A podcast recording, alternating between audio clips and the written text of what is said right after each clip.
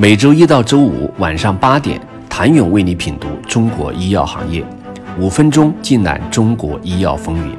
喜马拉雅的听众朋友们，你们好，我是医药经理人、出品人谭勇。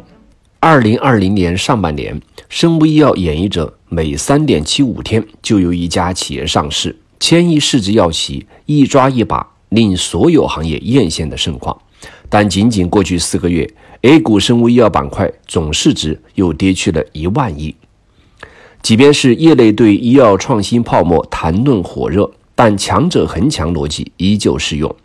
其实，一些企业也表现出了异常的坚韧。譬如，千亿档的药明生物逆势上涨了九百七十二亿港元，成为港股市值第一药企。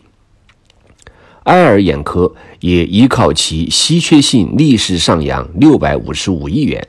另外，有一些新药企正在冲击千亿市值，譬如 CRO 服务企业泰格医药也首次突破了一千亿市值，而康希诺也通过登陆科创板，凭借稀缺性冲到了九百五十一亿市值。据统计，从七月三十一号到十一月三十一号，行业内共有十四家。A 股加 H 股医药企业依旧能够穿越动荡不安的行情，保持千亿以上市值。港股的药明生物表现最为抢眼，市值从两千一百多亿港元飞涨九百多亿港元，成为唯一一家市值在三千亿港元区间的医药生物领域企业。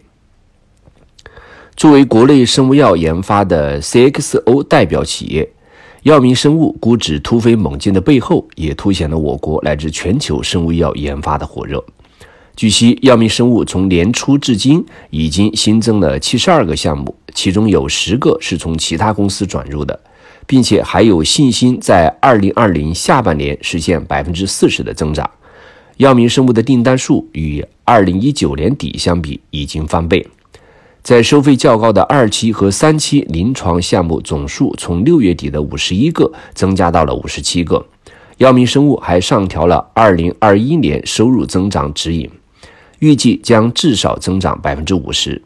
与药明生物一样，在这四个月内市值上升，且还保持千亿市值的，还有药明康德、爱尔眼科、豪生制药、百济神州、片仔癀。值得关注的是，在集采冲击下，豪生制药能够持续被资本看好，是一个重要信号。四个月内，豪生制药市值上升了二百二十一点九六亿港元，达到两千两百零四点八二亿港元。这也从侧面证明，在中国医药创新分级的市场认知下，企业坚持首仿加创新的发展模式，靠创新不断丰富管线，做好有壁垒的高端仿制药，也非常值得肯定。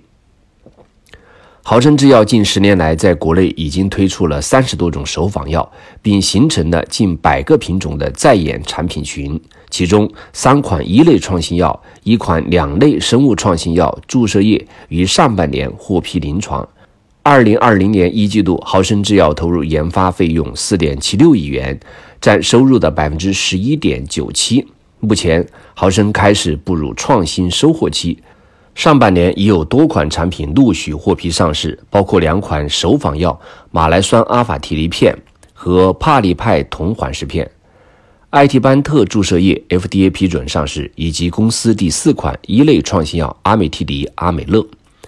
豪生计划从二零二一年起，每年递交八到十个新药临床试验申请，其中一到两个生物类似药管线，以及一到三个新药上市许可申请。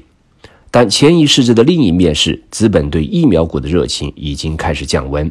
成也疫苗，败也疫苗。经过近半年的狂欢后，疫苗股纷纷迎来中报考验。想了解疫苗股的变化，请您明天接着收听。谢谢您的收听。